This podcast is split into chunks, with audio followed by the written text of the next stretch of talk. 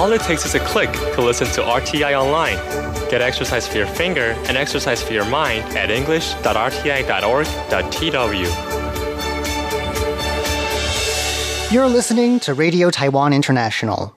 Up ahead this hour, it's Ear to the Ground and Jukebox Republic. But first, we kick off the week with Here in Taiwan.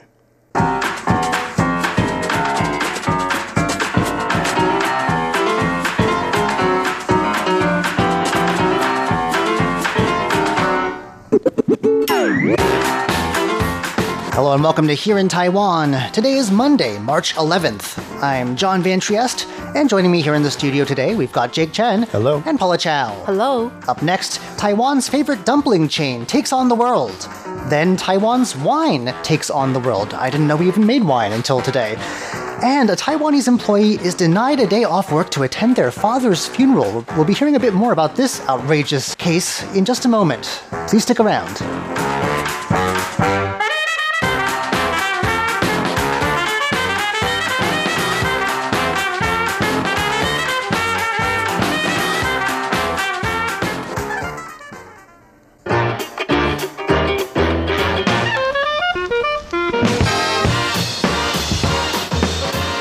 To call the dumpling chain Din Tai Fung a Taiwanese institution would be an understatement, uh, and it turns out that even the BBC is paying attention. Right. Actually, uh, the BBC said um, uh, the restaurant has uh, has been turned into a global dumpling empire because um, it has 156 restaurants in 15 countries and regions. And its first European shop opened in London last year. And right now, the restaurants um, is uh, talking with, um, you know, uh, other restaurant chains in the Czech Republic, Germany, and France, and they are expanding, um, you know, worldwide. Mm, it's one of the few Taiwanese restaurants of any kind that I can think of that has overseas branches. We don't have any equivalent of uh, a lot of these chains. Uh, we have a lot of foreign chains here, but uh, the other way around is pretty unusual. Right. Actually, Din Tai Fung, Din Tai Fung the restaurant, has become Taiwan's best-known food brand overseas.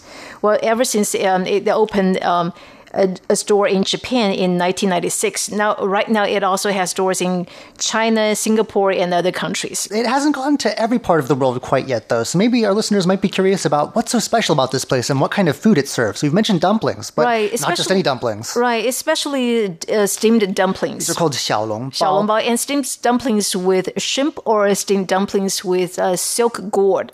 Actually, the restaurant offers all kinds of dishes, not just dumplings, fried rice and um, beef noodles there's vegetables, vegetables, course, soups. Yeah, all kinds of different. Yeah, but it's goodies. the dumplings that everyone really goes there for, and these are not like as we said, ordinary dumplings. Uh, they are called xiaolongbao, and they contain soup. Right, and, contains uh, soup. Right, it's quite tasty. I have yeah. heard, although I could be wrong, misinformed about this, that the way they get the soup to stay in the dumplings is that it's like sort of frozen and gelled, and then when they I heat it up, it. know. I think that's it's possible. I, I don't know how, how they actually you know make that. Right. It's a classic that comes from Shanghai, and uh, it, here in Taiwan, it's very much at home these days, especially thanks to restaurants like Din Tai Fung. Right. Well, the restaurant was um, is owned by a family surnamed Yang, the Yang family. But right now, the owner, I think he is in his um, early fifties. He said that um, the the restaurant originally it's a very small peanut oil shop run by his parents, and later it turned into an eatery that sells dumplings. And he also said his parents, you know, didn't really want him to work in the restaurant business because I mean, there's so much hard work. Mm. It's a, it's pretty tired. It's they they don't want him to do it. But anyway, however, I think the, the right now the owner has done a very good job. So right, yeah, and he's certainly not in the kitchen. In fact, one of the great draws of this restaurant is that you can watch all of these sort of impeccably dressed uh, employees, these chefs with their chef's hats and their you know very pure white sort of uh, garbs. Yes, chef's clothing. I don't know what the word for that they, is. They allowed you to watch them prepare and the food. And it is a fascinating yes. process. I think you could spend hours just watching them roll out the dough for the dumplings alone with these little, very thin sort of uh, uh, rollers. And the way that they pinch, they sort of crimp the, Mm-hmm. the seams where the two, where the edges of the dumplings meet. So it's like a perfect sort of uh, symmetry. And they do that by hand. It's really impressive.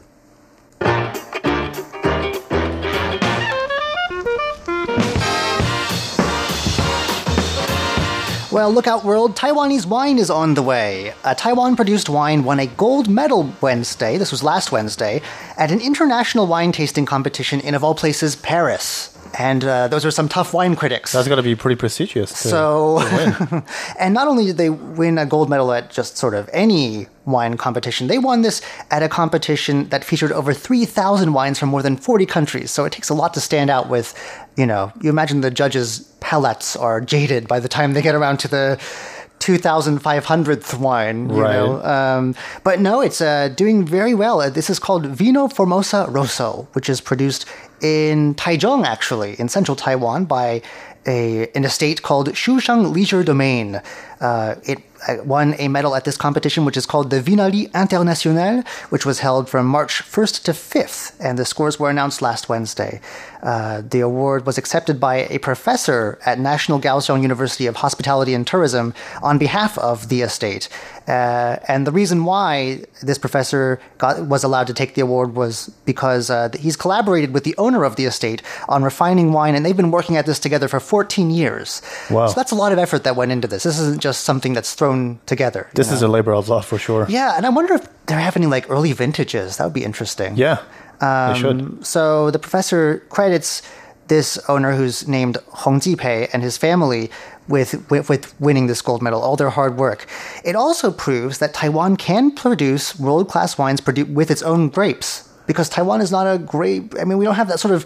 I know. When you think of wine country, it's usually Mediterranean and like California, sunny Med. You know, Italy, You, you picture miles and miles of graveyard that's not seen dry, here. Yeah, and, and mild, and um, sunny. Yeah, Yeah, and that's you know, not the climate here in Taiwan. No, it's hot and humid and sticky a lot of the time. Lots of rain as well. The opposite, Uh, Sort of very. Taichung's really very close to the tropics. Hmm. So, um, but they use a type of grape. The reason they're able to do so well with this grape is because it is resistant to high heat and humidity, which is what Taiwan has a lot of. Both of those things. Uh, it's a dark black and deep colored grape, famous in Japan actually, and it's called the Black Queen. The Black Queen. That's what they call it. That's the name of the. I'm not sure. I don't know if that's a Pinot, whatever, but It, it does sound like a pretty special and, and expensive kind of grape. it's adapted for its environment, though. And Okay. So to get a gold or a silver medal, you had to earn between 82 to 100 points, and I'm not sure where along the scale this particular wine scored, but uh, it seems to have. Uh, I mean, they had 130 experts judging, so it seems to have uh, brought them all together. Yeah, its it- praises. If you had to please 130 judges, or at least a big part of them, yeah, then you know it's got to be really good wine. I don't know. When I think of like, because I think there is some wine that's produced in Taiwan that I've seen before. Come to think of it, like they sell it at at the convenience store, and that's pretty horrible. it's like very cheap and. Um, and you tried it? Yeah, by oh. mistake one oh, oh, time. unfortunately? and that's Okay. not a mistake I will make again. But I'm really interested in this, and and I don't know where you can buy it. Honestly, it doesn't say here, but I'll be, keep my eyes open. Hopefully, coming to a supermarket. Yeah, hopefully. Hope they uh, put the next step of the effort into advertising and production. Yeah, no, no word about how much it will cost or Hmm. where it's available. But uh, I think this is a good opportunity to get Taiwan uh, out. I mean, we've done it with whiskey, right? Yeah, the Kavalan whiskey won a couple of awards. Uh, In Scotland too, I believe. Yeah. it was a blind taste test, and no one had ever heard of this random brand from Taiwan. and it burst onto the scene. and it took you know top prizes. So Yep. uh, I I don't know. Maybe we can do it with wine too. Who knows?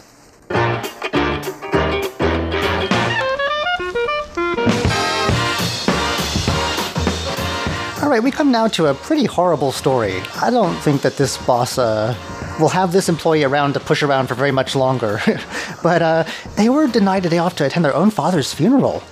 Yeah. Um, it is unfortunately not uncommon for employees in Taiwan to uh, be asked by their employers and bosses to work extra hours or to shorten their vacations. Sure. Or to cancel their vacations altogether or, to to- not to be given any. Or to answer emails and calls immediately on days when they've that they've planned off for months. in your off times, Yes. in your in, uh, Okay. works outside of work. So, in short, this is an island uh, full of employees who are overworked and underpaid and not treated super well. But I gotta say, this employer really takes it to the next level that I haven't heard of. Yeah. Um, yeah, so uh, this gentleman right here posted uh, a, conver- uh, sort of a. Uh, um, screenshot of the cell phone conversation that uh, texting that he has with his boss. So his boss asked him to return to work to cut his vacation short. Not a vacation. He applied for two weeks off to take care of the funeral affairs for his father, who um, unfortunately recently passed away due to cancer.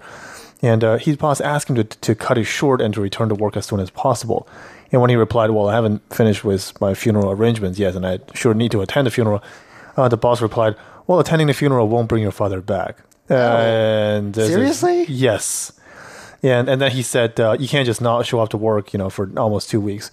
So that's when this guy has really had it. Um, so he posted it on, on Facebook, and um, th- this is one of the rare issues where people really don't take sides. People are, I think, uniformly uh, in support of this guy. This is not a polarizing issue. This is a pretty clear cut. Clear cut, unifying Who's in the issue. wrong here is very obvious. right. I think by law, this guy is, uh, you know, is eligible to take uh, quite a few days off I to was gonna- attend the funeral of, of his, you know, close family members. Just going to ask you that, Paula, because I think that it depends. Doesn't it depend on how your relationship to the person who's deceased? Oh, yes. it's like different. It's Right. very, very. Spouses, children, parents. I think you you can take. Uh, Direct I don't relatives? know. Yeah. Okay. The Right. regulations are very clear and Right. extensive. So Yes. I Yeah. guess he could take him to. Could he take him to court? Like I don't know what what would he. I guess it's just not a good work environment. Maybe he's just finding a new job. Also, I think the boss is not sympathetic at all because because in horrible. Chinese culture or Taiwanese culture, I mean, I guess most employers would allow their employees, you know, to take, um, you know, uh, quite a few days off. Actually, um, what happened to my um, co-workers a, a long time ago, when her father passed away, um, she is such a hardworking person, and she only took, I think, one day off or two days off, and then she went back to work right away. Wow. Guess what? Her employer said, "Well, you are, you know, you are making me, uh, you know, to look bad. You should take, you know." As many days as you want, you know, it's Well, not really appropriate. For some people, that's how they deal with grief, though. They throw themselves into a project or some anything to take their minds off. Keep himself busy. Yeah, Yeah. that's one. That's how some people are, and so fair enough. But this is a bit different, I think. Right. Um, this guy clearly needs more time, and he wasn't given any. So. well, I don't know. I guess uh, take him to court and then find a new job. Yep.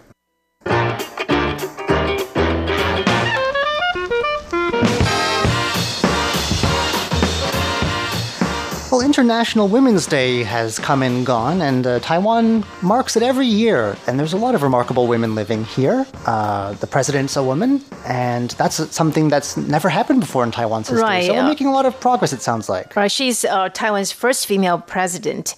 Well, um, on International Women's Day, our president, uh, you know, uh, actually posted an article um, in Facebook. On Facebook, um, she said that um, Taiwan leads Asia when it comes to gender equality um, in the workplace.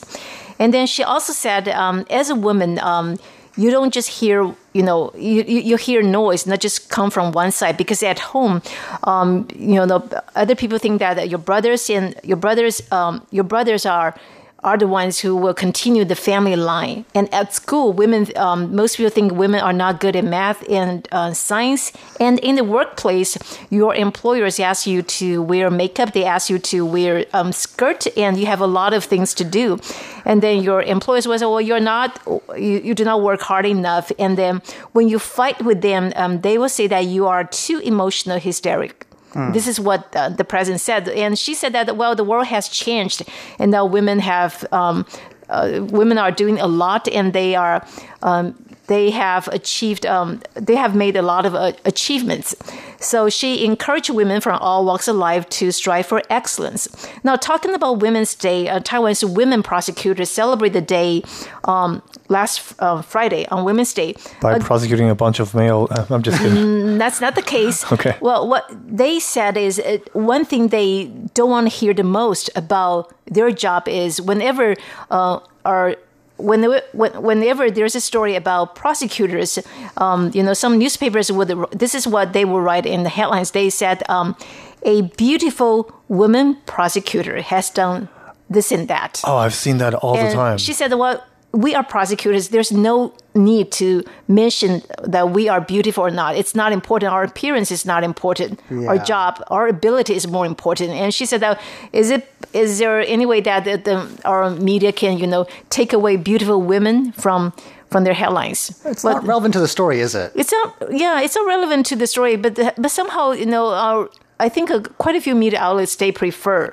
you know, using like a, this is a woman, uh, this is a beautiful woman prosecutor, beautiful woman doctor, Doctor, a beautiful yes. woman scientist. Because Engineer. if you right, if you put that um, in the newspaper like a good-looking, a beautiful woman, like sort of like this, that will catch the public attention. I'm sure it's a yeah ploy to uh, to boost the ratings. It's a tough media environment out there, but yeah, that is a bit ridiculous. Right. Anyway, it, it is ridiculous. But anyway, um, last Friday on Women's Day, um, Tai, uh, a, a village chief in Taidong County um, gave um, his um, female workers a gift, and he actually gave each one of them a bottle of fresh milk.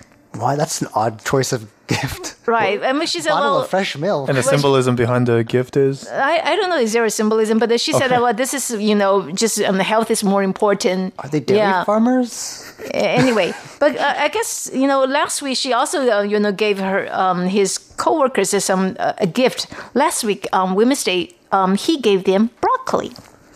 That's not a very nice gift. Well, I guess it's I mean Peter it's, vitamin. Broccoli it's, for Women's Day. I guess super it's not bad. if I received broccoli, I would be. I don't know how I would react. I'd be like, oh, It's broccoli. a, it's a bizarre thing to, to be gifted. I don't know. Well, at least it's a practical gift. Yeah, it doesn't get any more practical than that. It's it's one of the healthiest vegetables. But anyway,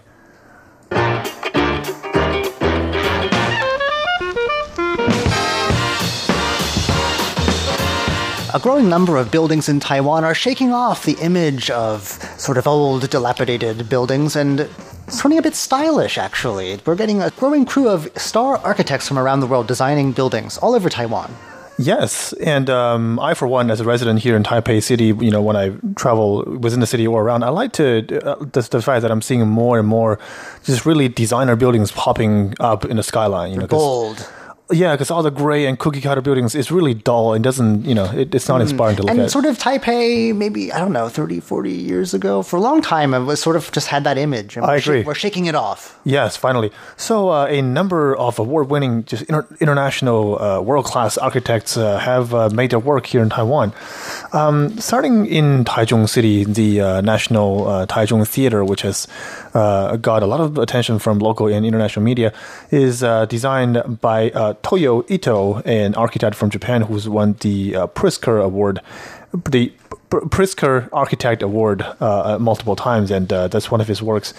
And then um, when we uh, get uh, fix our eyes on tai- the skyline of Taipei City, we, we're seeing several buildings and several new buildings were currently being built that are designed by um, international ar- architects from other countries as well. For example, this one right here, this has got to be one of the. Is that done yet?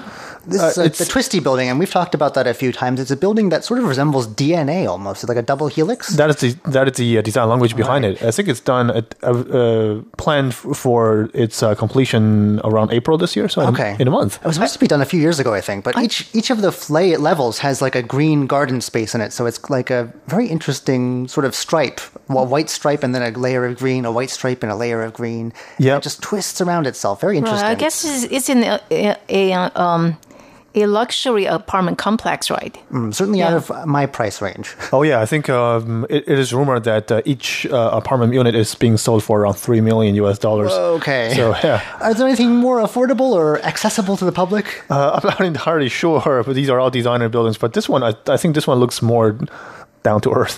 Um, this one is called 55 Timeless. It's designed by uh, Richard Rogers, uh, a uh, another award-winning uh, architect from I think uh, New York, from the U.S.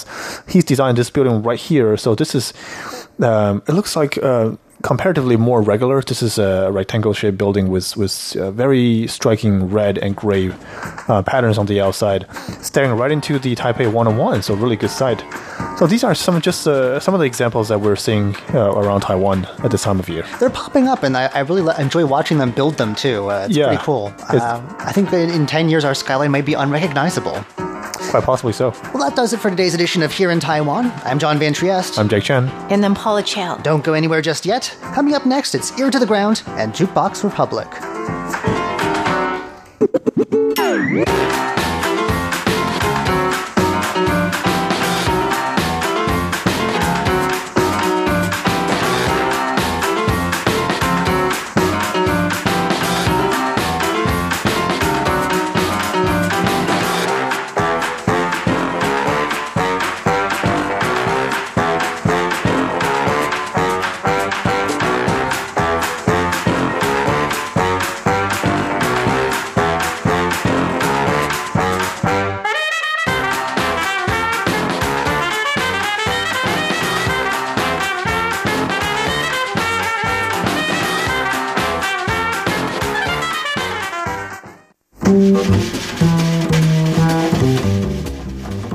I've been driving cars since I was 16, and stick shifts too. But what about something different, like a forklift? I'm Andrew Ryan, and in today's Ear to the Ground, they actually let me operate farm equipment. 贴紧台湾的羊耳朵，an ear to the ground.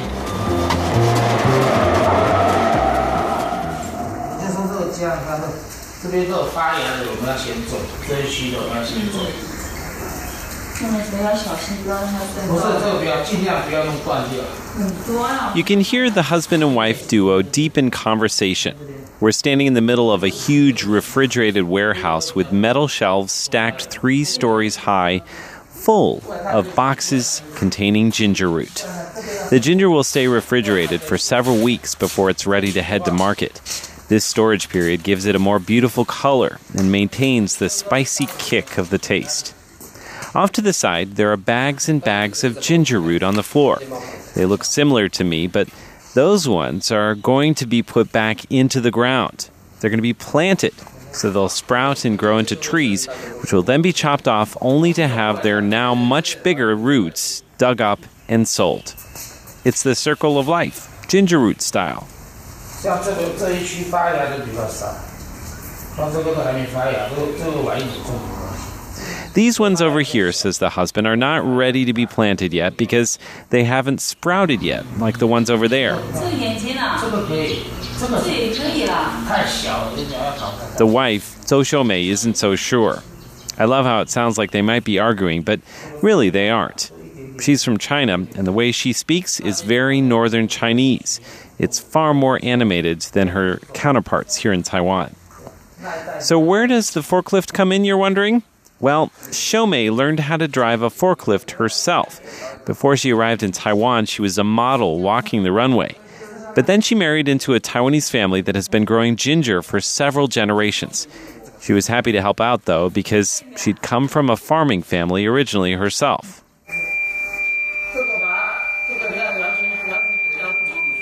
The tricky part about driving a forklift is, unlike other vehicles, people always notice when you're backing up. That's because of the beeping. It's a good thing because it reduces your chances of running into something or someone, but it's a bad thing because everybody notices the new learner. Now, Shomei seemed to have a lot of confidence in me. She gave me some instructions, and I was off. She kept saying over and over how easy it was. You just operate the steering wheel. You have two levers, too, off to the side. One of them moves the fork up and down, and it goes up to three stories high. After all, she has to be able to get the metal crates to stack up to the ceiling. And the other lever is for the fork itself to tilt it up or down. That's so you can slide it underneath a crate and then lift it up.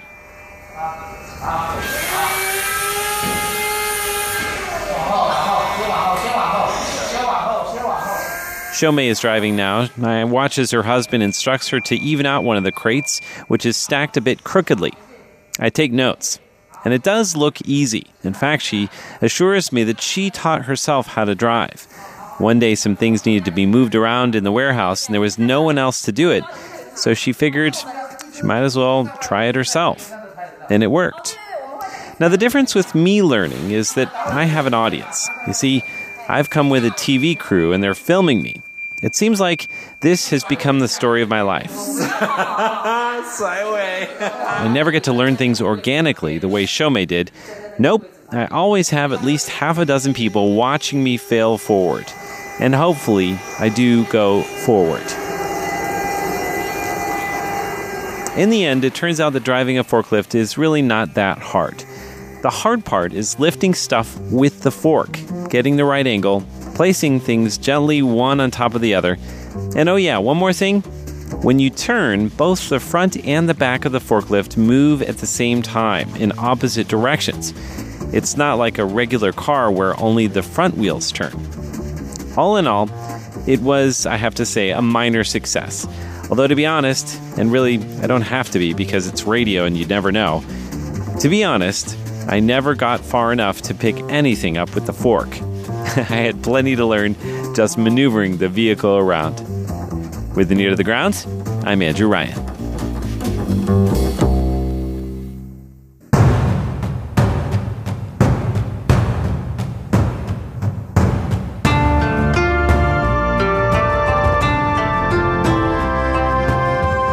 Hello there, you just tuned into Jukebox Republic. I'm Shirley Lin.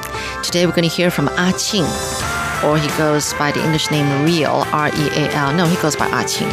And Yuan Yonglin, who is also known as Cindy Yuan. So to start off, Ah Qing is actually a member of a band called FIR, but uh, this is from his solo album. And uh, this first song, Roar of Yangtze, like Yangtze River in China. 我踏遍盘点历史天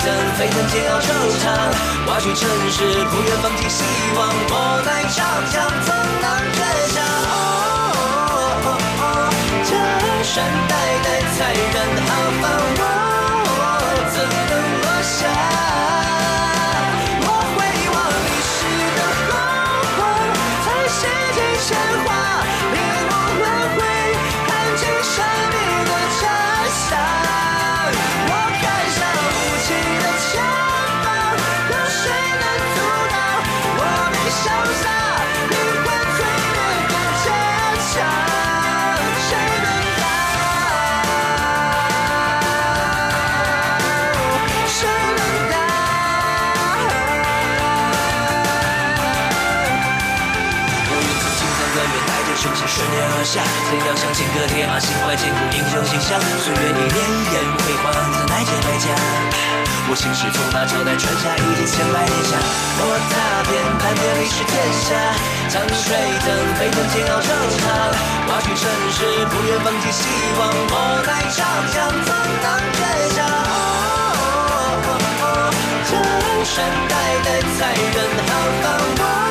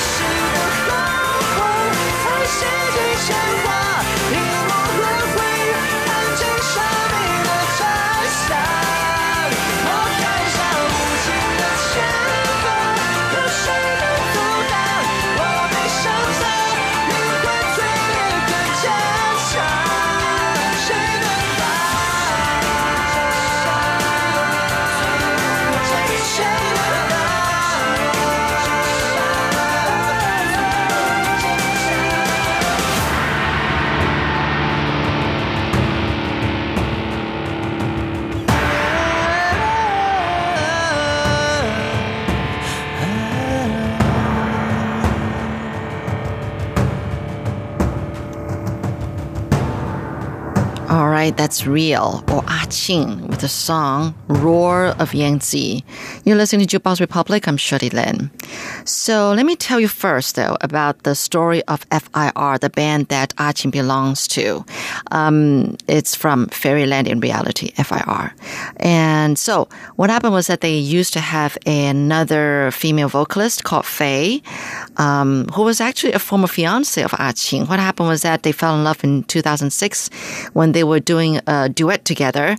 Um, then, then they started dating next year, and I believe that Ah proposed to her that same year, right on stage at a live concert.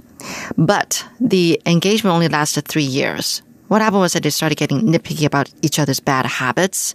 Um, Ah you know, uh, just opened a studio then, and uh, she was willing. I mean, he, sorry, he was willing to spend like big bucks on everything for the studio. Um, so they definitely had different values about things. They often fought a lot, and so she just wasn't into that. You know, she's more uh, stringent about money and all that kind of stuff. And and, and not only that, uh, Ah Qing apparently that when he's in a good mood, he would just send away guitars as gifts. You know, or other music instruments. Um, so then he broke up with her and said, uh, let's just uh, go back to being friends. But um, I think she stayed on the band and sang and everything. They performed, um, you know, released albums. But what happened was that one day she realized that um, she was kept a secret about a new song that uh, Ah Qing and this other guy in the band was going to release. And not only that, uh, she was moved from, you know, um, you know, like, uh, you know, when you uh, when you have a website page, um, then you have people who can manage the, the, the website. Well, she was taken off that list, you know, and so so Faye decided to leave the band. And uh, she went solo. Actually, she's great. She's got a great voice. Um, maybe I'll introduce her some some other time. But uh, Ah is still with the band, and they kept the name too, FIR, and they got a new female vocalist. Uh, Achin is now married with two kids, but he also released a solo album besides, you know, albums with the uh, the band FIR. So, um, two more songs from Achin. How's that? Before I move on, before yes, before I move on, the first one is "Ren Ren Ren Ren" or "Being Human," and the other one, "假面," veiled.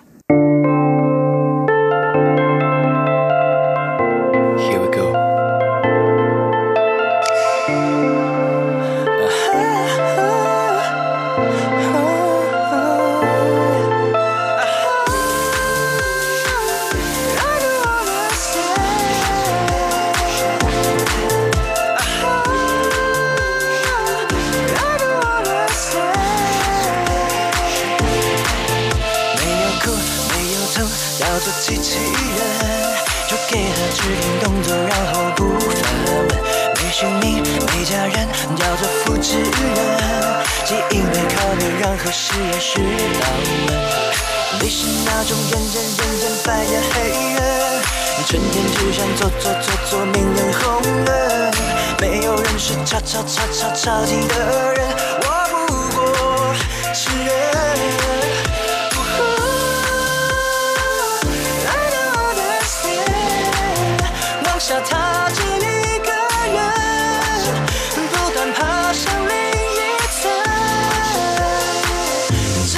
什么人？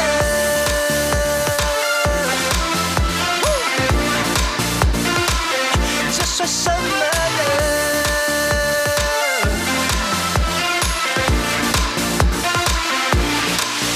从身边经过的叫做陌生人，会寒暄几句问候家人叫熟人。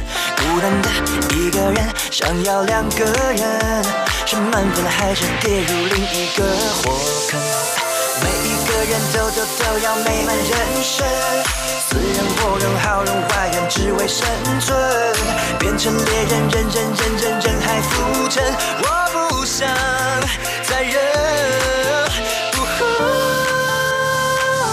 I don't understand，往下踏进一个人，不断爬升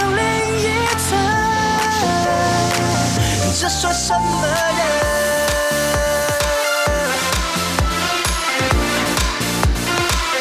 这算什么人？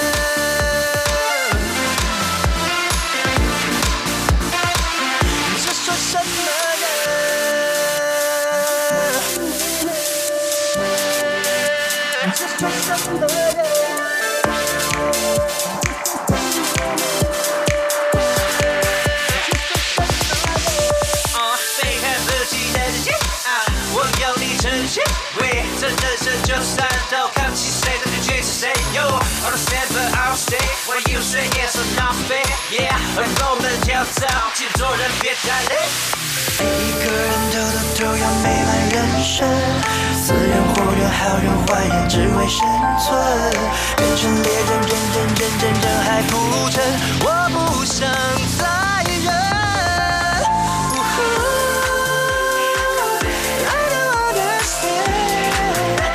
下踏进一个人，不断爬上另一层，这算什么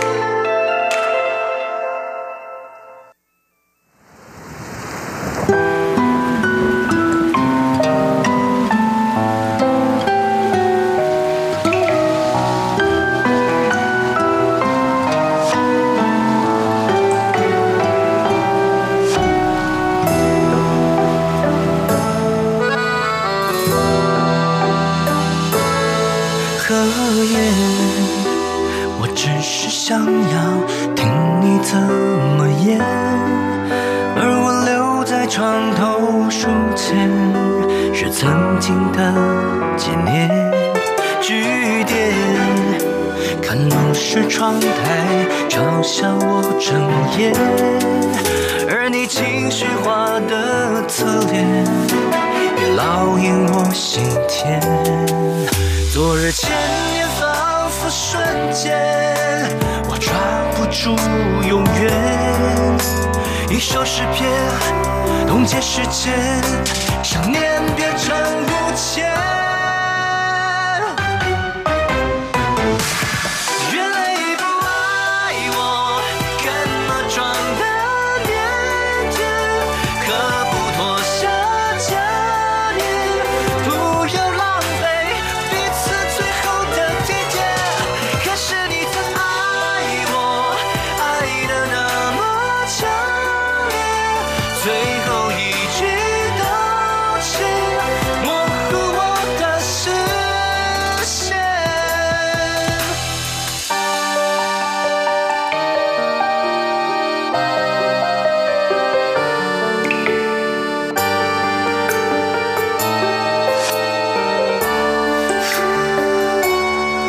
的夜我只是想要听你怎么演，而我留在床头书签，是曾经的纪念。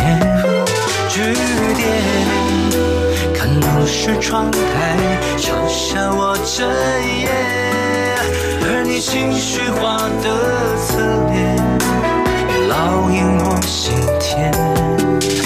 昨日千年仿佛瞬间，我抓不住永远。一首诗篇，冻结时间，想念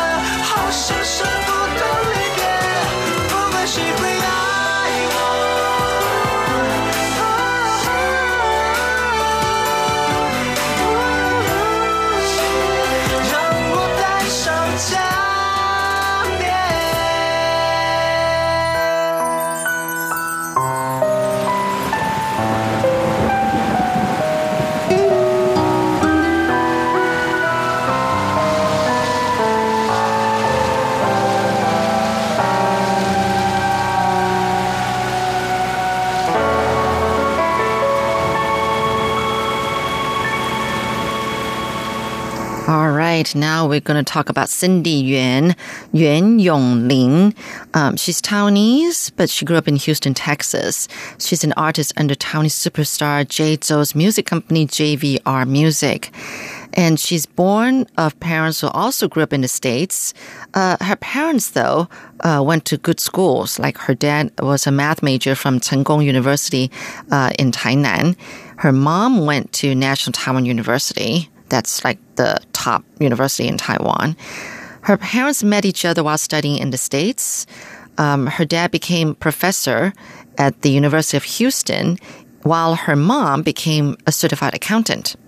And then her parents got married and had Cindy. So let's have a song from Cindy here. This would be 你想娶我吗? Will you marry me?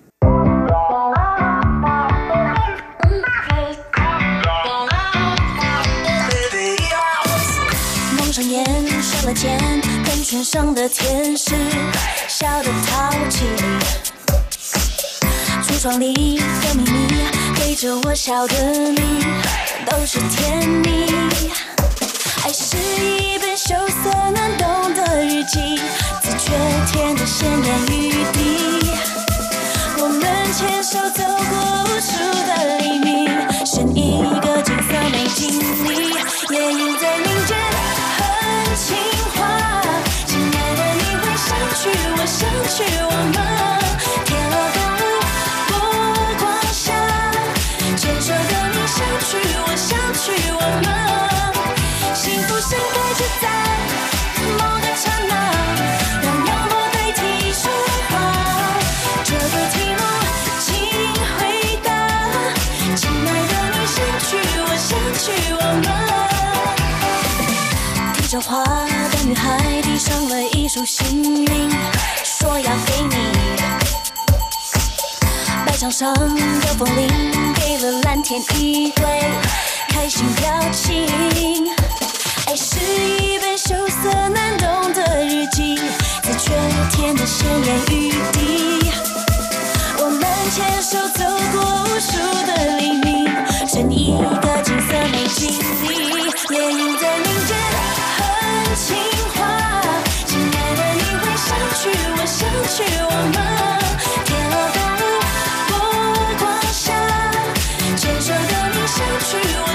去我吗？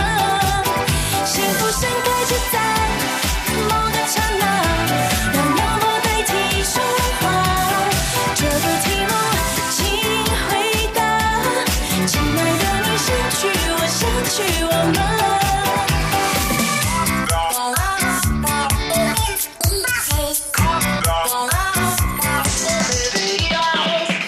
爱像仰望星空时的臂弯，手心的温暖。习惯睡觉之前听见晚安，所有的一切我都很喜欢。在林间哼情话，亲爱的，你会想去我吗？天鹅共舞波光下，牵手的你想去我，想去我吗？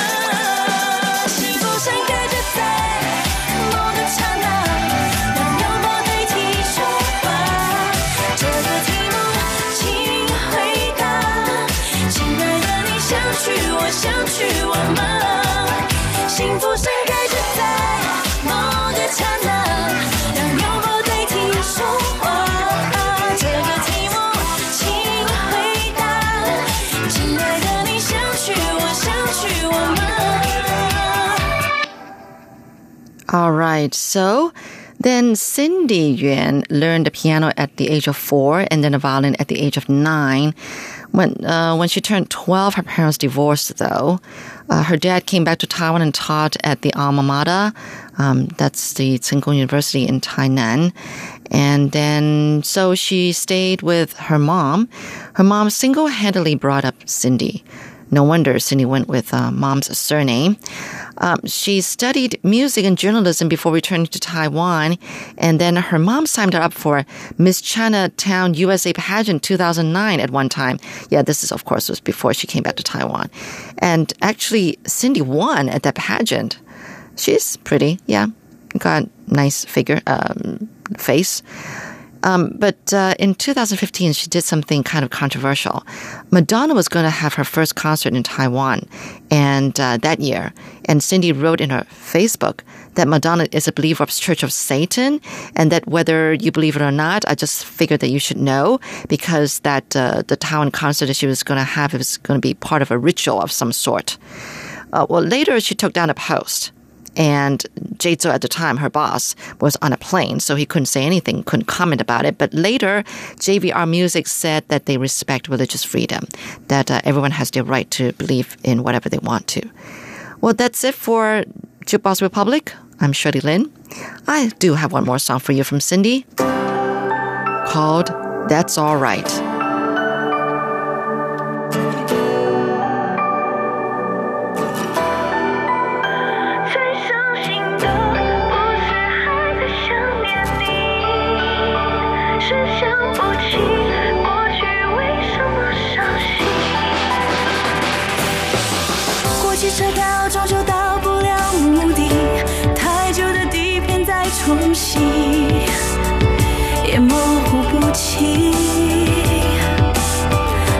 时光作废的是回忆，虽然要经过很多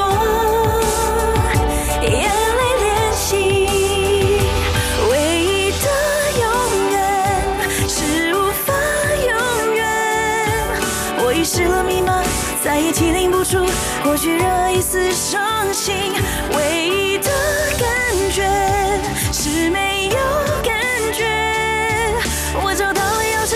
是为了打开，是终于锁上。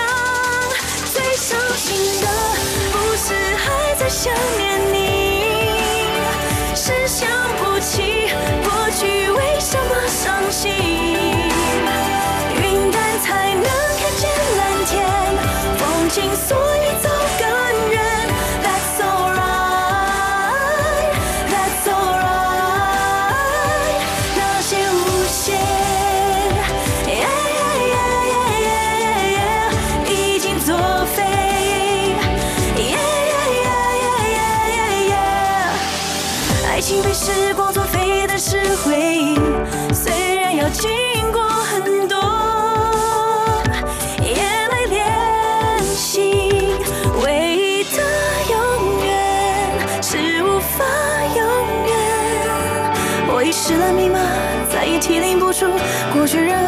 伤心。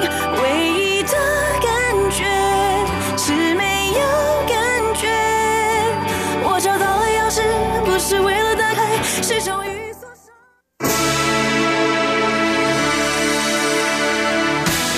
Thank you for listening to Radio Taiwan International, broadcasting from Taipei, Taiwan. Check out our website at english.rti.org.tw. Again, that's english.rti.org.tw for the latest news and features from Taiwan. You can also listen to our programs and watch videos as well. Our 60 minute English language program can also be heard every day at the following times and frequencies. In southern China and South Asia from 1600 to 1700 UTC on 6180 Again, that's in southern China and South Asia from 1600 to 1700 UTC on 6180 kilohertz. And in Southeast Asia from 0300 to 0400 UTC on 15320 kilohertz. Again, that's in Southeast Asia from 0300 to 0400 UTC on 15320 kilohertz. We'd love to hear from you. Please send your comments to PO Box 123 199, Taipei, Taiwan. Again, that's PO Box 123 199, Taipei, Taiwan. Or send an email to rti at rti.org.tw. Again, that's rti at rti.org.tw. Also, visit us on Facebook. The address is fb.me forward slash Radio Taiwan International. Once again, on Facebook, we're located at fb.me forward slash Radio Taiwan International for videos, photos, and news of interest from Taiwan. Thank you once again for listening to Radio Taiwan International.